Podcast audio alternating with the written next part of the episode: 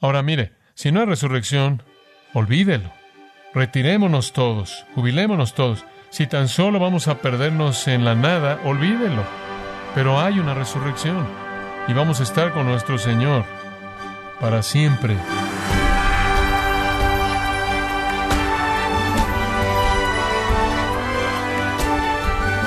Queremos darle la bienvenida y las gracias por acompañarnos en su programa Gracias a vosotros con el pastor John MacArthur.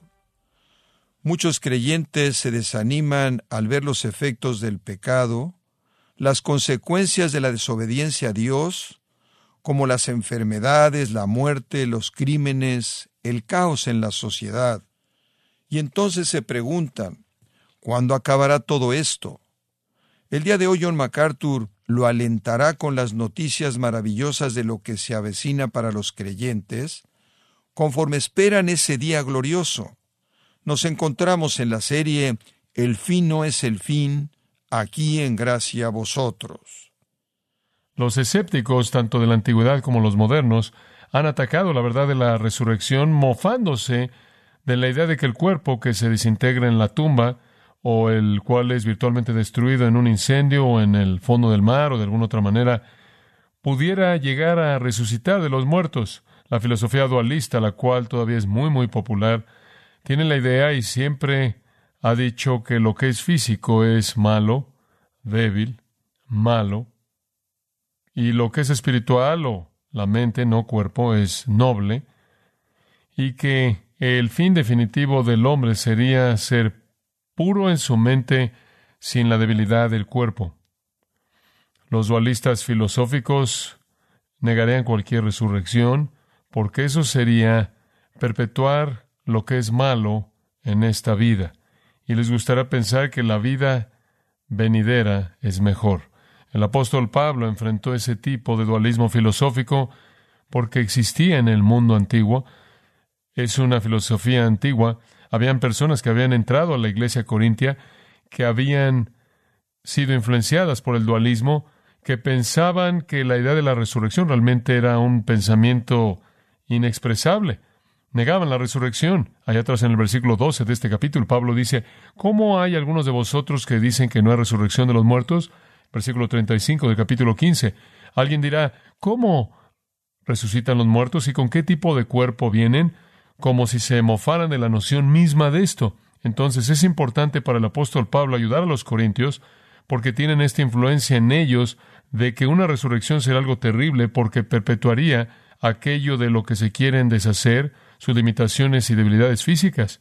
Pablo necesita instruir a los corintios con exactitud acerca de la verdad de que habrá una resurrección y de hecho toda persona que jamás ha vivido será resucitada de los muertos con un cuerpo apto para el lugar en donde pasarán la eternidad, o en el infierno eterno, un cuerpo apto para el castigo eterno, sin alivio, o el cielo eterno, un cuerpo apto para gozo, paz, satisfacción y bendición eternos.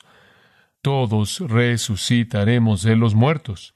Jesús nos va a resucitar a todos nosotros, toda la humanidad, como él dice en el capítulo 5 de Juan, entonces Pablo escribe este capítulo, este capítulo profundamente importante, 58 versículos, para ayudarnos a entender la resurrección. Vimos la evidencia de la resurrección, vimos la importancia de la resurrección, vimos la secuencia de la resurrección, vimos los incentivos de la resurrección, hemos visto las implicaciones de la resurrección y después en nuestro último estudio vimos el cuerpo mismo de la resurrección e hicimos eso, recordará, comenzando en el versículo 36 o por ahí, 39 por ahí, y llegamos hasta el versículo 49. Entonces hemos visto la resurrección en todas estas maneras. Ahora llegamos a los versículos 50 al 58 y llegamos a la conclusión del el tratado de Pablo de la resurrección. Él nos lleva a una conclusión que realmente es un pasaje emocionante de alabanza. Es un himno de alabanza por la gran realidad de la resurrección, él ya no está discutiendo, esto es alabanza pura. Esta es su respuesta. De hecho, con frecuencia he pensado que cuando llegamos al cielo vamos a encontrar una sinfonía celestial y que de hecho se manda a tocar mientras que recitamos esta conclusión maravillosa de los versículos 50 al 58. Es una canción triunfal de victoria de los creyentes sobre la muerte en la esperanza de la resurrección. Por cierto, ha sido colocada en música. Handel la colocó en música en el Mesías y Brahms la colocó en música en su gran requiem y hay otros también. La victoria triunfal de los creyentes sobre la muerte en la resurrección. Ese es el tema de esta sección maravillosa de la Escritura. Ahora hay cuatro líneas que seguir aquí. Está primero la gran transformación, después el gran triunfo, después la gran gratitud y después el gran así que. Esa es simplemente una manera en la que podemos dividirlo para que podamos accesar con cierto nivel de entendimiento sus verdades maravillosas. Entonces, comencemos con la gran transformación que se lleva a cabo en la resurrección. Versículo 50. Pero esto digo, hermanos, que la carne y la sangre no pueden heredar el reino de Dios, ni la corrupción hereda la incorrupción. Esta es una afirmación de transición de la sección anterior. Usted no puede llevar lo perecedero, lo corruptible, adentro de la esfera imperecedera de la eternidad. La carne y la sangre se refiere a nuestros cuerpos como ahora están diseñados para la vida en esta tierra.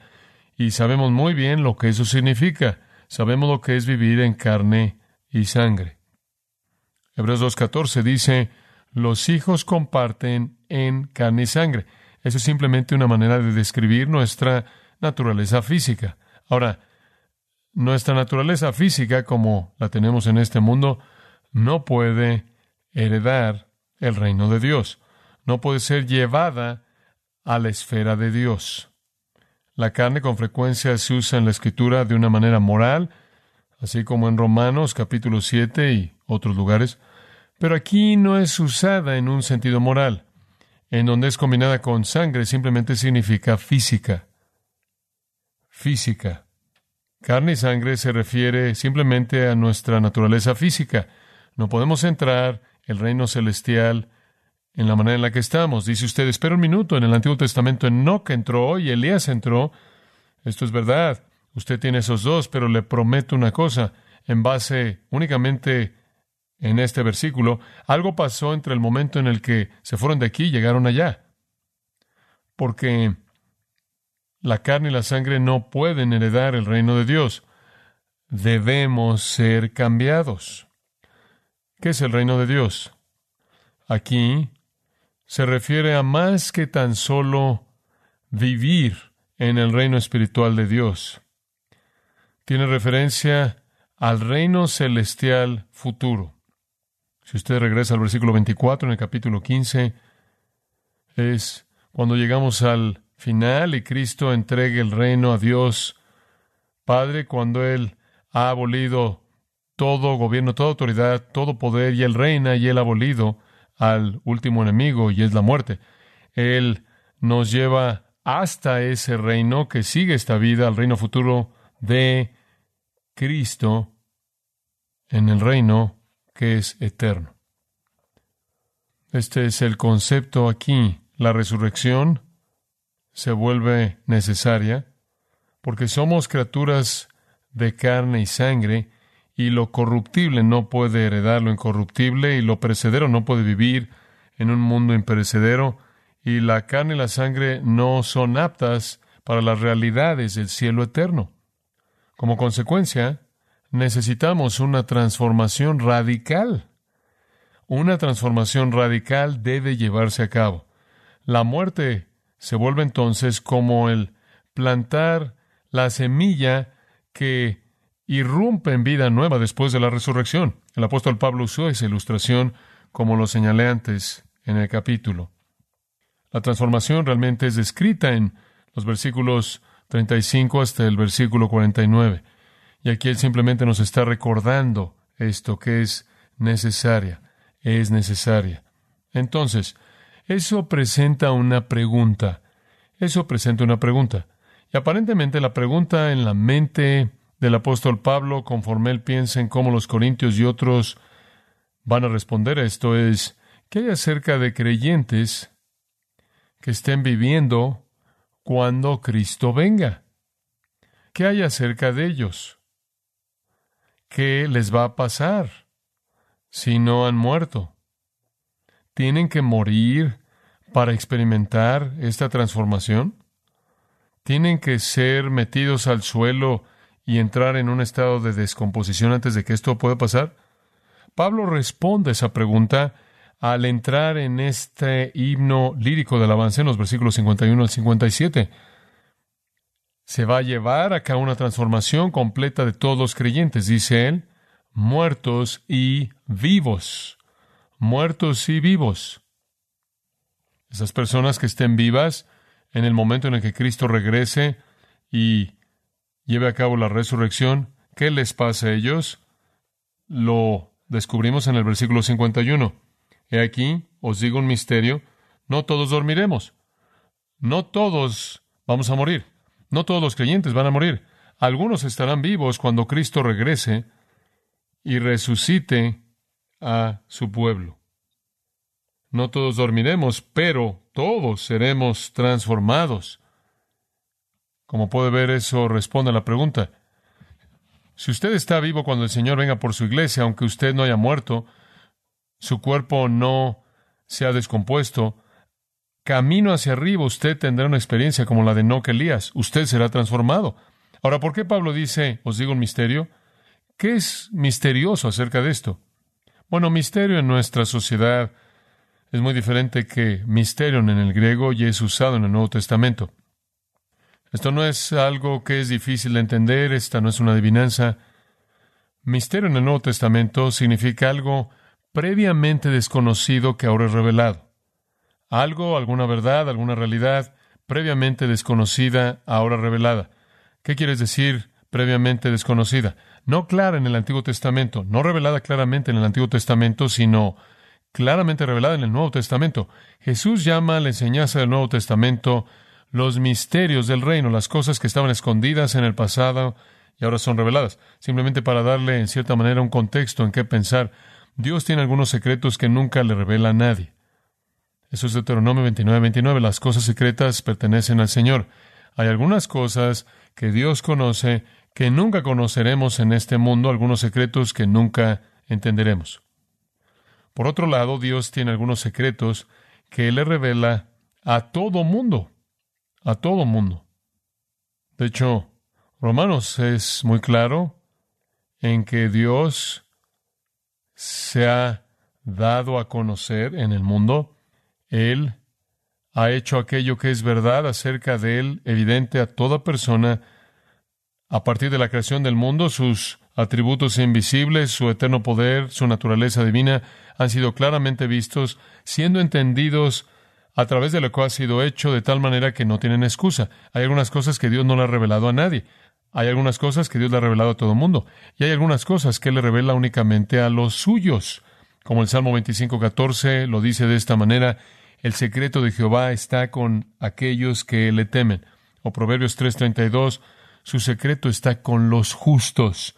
Y Jesús sigue en esta línea en Mateo al decir estas cosas han sido escondidas del mundo y son reveladas a ustedes. Dios tiene algunos secretos escondidos de todo mundo, algunos secretos revelados a todo mundo, algunos secretos revelados únicamente a los suyos, a su pueblo, y algunos secretos revelados únicamente en el Nuevo Testamento.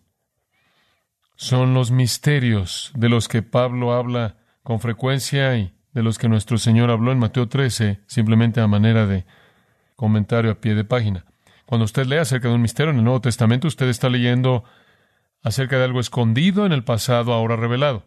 Hay varios de ellos identificados como misterios. Cristo en vosotros es llamado un misterio, el Mesías morando en una persona, la iglesia es un misterio, judío y gentil, uno en la iglesia es un misterio, la iniquidad es un misterio en el sentido de que el desarrollo de la maldad, como es revelado en el Nuevo Testamento, no era conocido antes, y uno de los misterios es revelado aquí, y aquí está. No todos moriremos, pero todos seremos transformados. No todos moriremos, todos seremos cambiados. Tenemos que ser cambiados porque no podemos ir al cielo así. Esto no es apto para eso.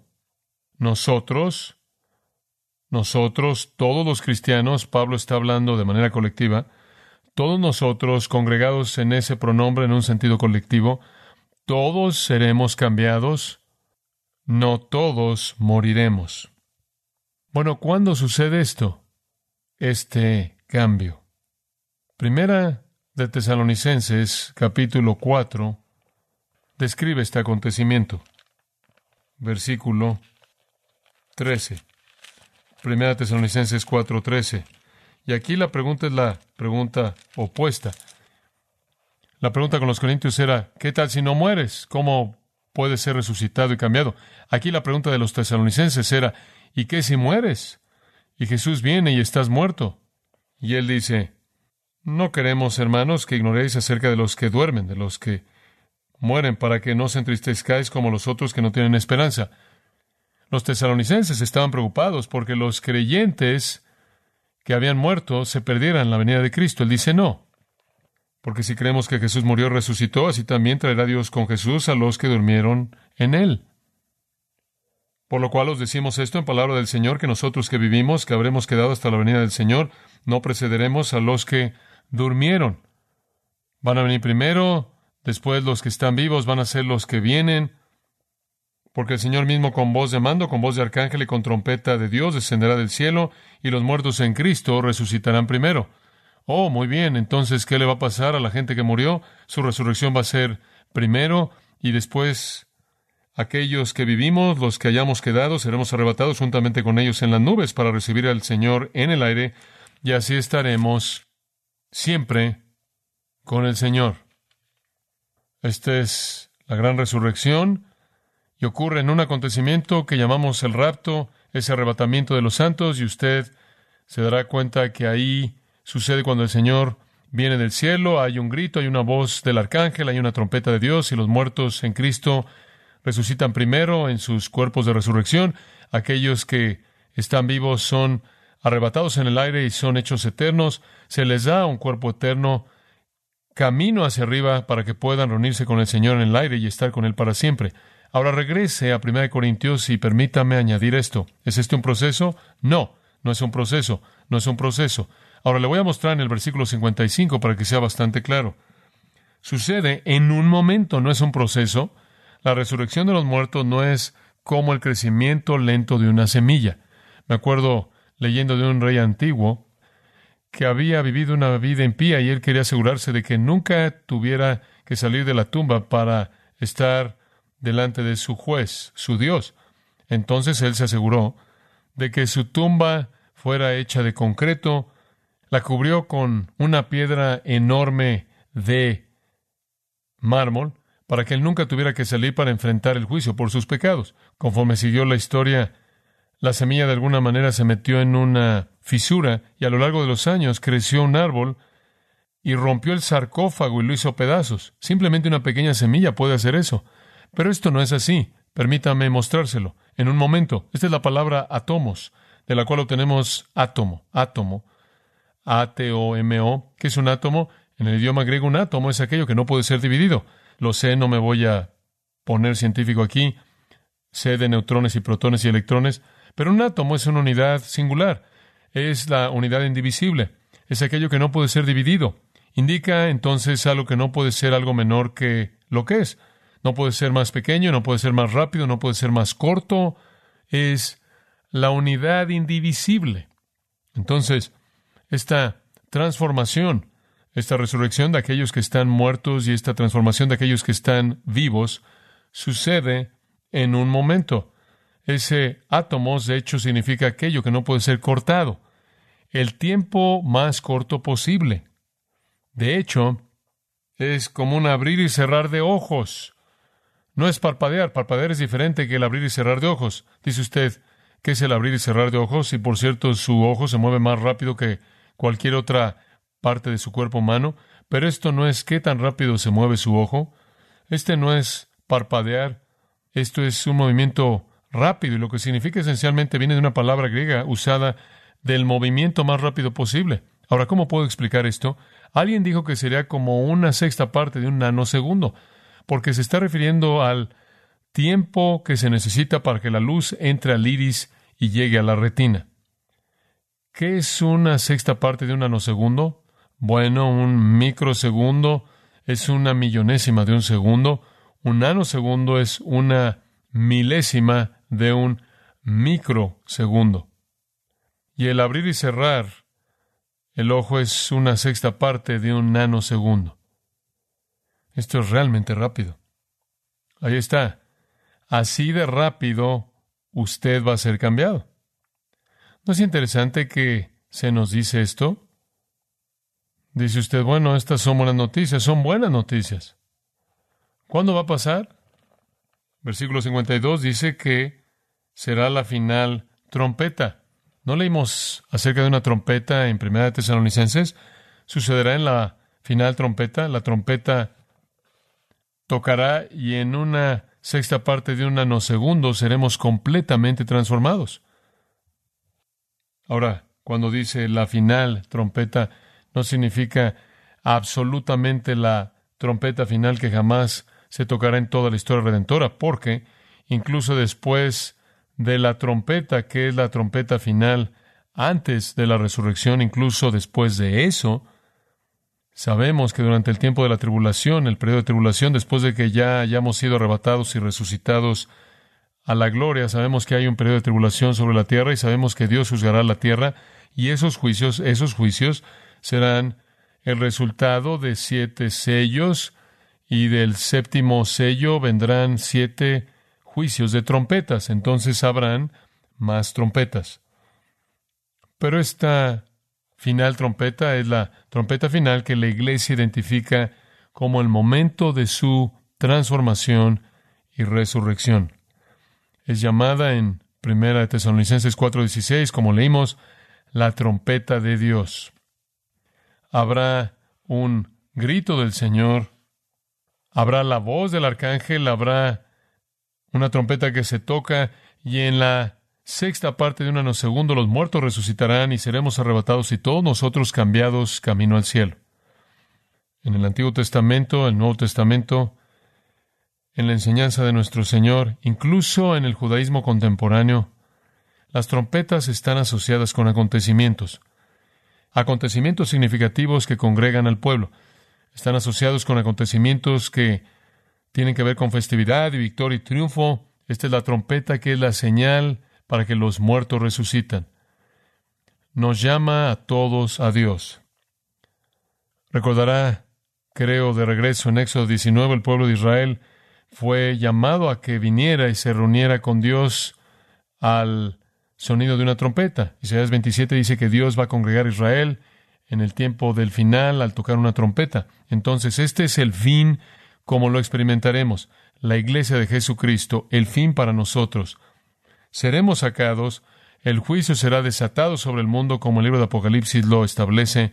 Durante ese periodo de siete años de juicio, Israel será salvada al final de ese tiempo el juicio volverá a venir, regresaremos con Cristo y Él establecerá su reino de mil años, seguido por el estado eterno.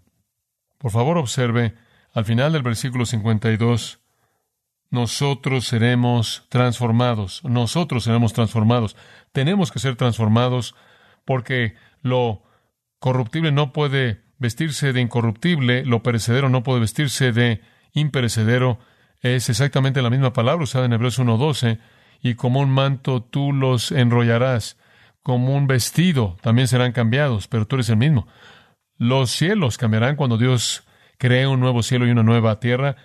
Esa será una implosión dramática del universo como lo conocemos, en un holocausto atómico increíble que será reemplazado por un nuevo cielo y una nueva tierra, sin duda alguna, con la misma velocidad con la que seremos cambiados. Tiene que ser de esta manera. El versículo 53 nos recuerda porque es necesario que esto corruptible se vista de incorrupción y esto mortal se vista de inmortalidad. Usted necesita tener un cuerpo diferente para estar en el cielo, este no sirve ahí. Me gusta la idea de vestirse. Vestirse, la palabra normal para vestirse, la palabra normal en el idioma griego para ponerse ropa. Con eso en mente, vaya a 2 Corintios, capítulo 5, un capítulo conocido maravilloso, versículo 1, 2 Corintios 5, porque sabemos que si nuestra morada terrestre, este tabernáculo se deshiciere, Tenemos de Dios un edificio, una casa no hecha de manos, eterna en los cielos. Entonces el siguiente cuerpo es una casa hecha por Dios, un edificio de Dios, no hecha por manos, no producido humanamente y es eterna. En la casa actual gemimos, deseando ser revestidos de aquella nuestra habitación celestial. Queremos vestirnos de ella, versículo 3, queremos vestirnos de ella, pues así seremos hallados vestidos y no desnudos. Pues asimismo los que estamos en este tabernáculo, versículo 4, gemimos con angustia porque no quisiéramos ser desnudados, no queremos salir al espacio y estar perdidos en alguna nada cósmica, queremos volver a aparecer vestidos para que lo mortal sea absorbido por la vida.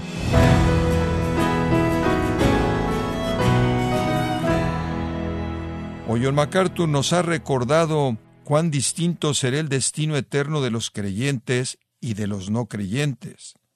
Esa sobria verdad debería llevar a los inconversos a arrepentirse de sus pecados y seguir a Cristo. Estamos en la serie El fin no es el fin, aquí en gracia a vosotros. Estimado oyente, tenemos a su disposición el comentario MacArthur del Nuevo Testamento, de Primera y Segunda de Corintios, en donde John MacArthur nos guía la interpretación y aplicación del texto bíblico de estas maravillosas epístolas. Para adquirir esta excelente herramienta de estudio bíblico, visite nuestra página en gracia.org o en su librería cristiana más cercana. También puede descargar todos los sermones de esta serie El fin no es el fin, así como todos aquellos que he escuchado en días, semanas o meses anteriores. Y recuerde, puede leer artículos relevantes en nuestra sección de blogs, ambos en gracia.org. Si tiene alguna pregunta o desea conocer más de nuestro ministerio, como son todos los libros del pastor John MacArthur en español, o los sermones en CD que también usted puede adquirir, escríbanos y por favor mencione la estación de radio por medio de la cual usted nos escucha en gracia a vosotros. Es importante conocer no solo el país y ciudad de donde usted nos escucha, sino también la radio. Para quienes contactan nuestro ministerio por primera vez, pueden solicitar una copia del mensaje de promoción sin costo alguno, un mensaje por oyente únicamente. Si usted vive en los Estados Unidos o Puerto Rico, escríbanos a Gracia Vosotros, P.O. Box 4000, Panorama City, California 91412 o puede escribirnos a través del siguiente correo electrónico radio arroba En nombre del pastor John MacArthur, nuestra coordinadora de estaciones Marilina Caruli y del personal, le damos las gracias invitándole para que nos acompañe en la próxima edición para continuar desatando la verdad de Dios un versículo a la vez, aquí en Gracia a Vosotros.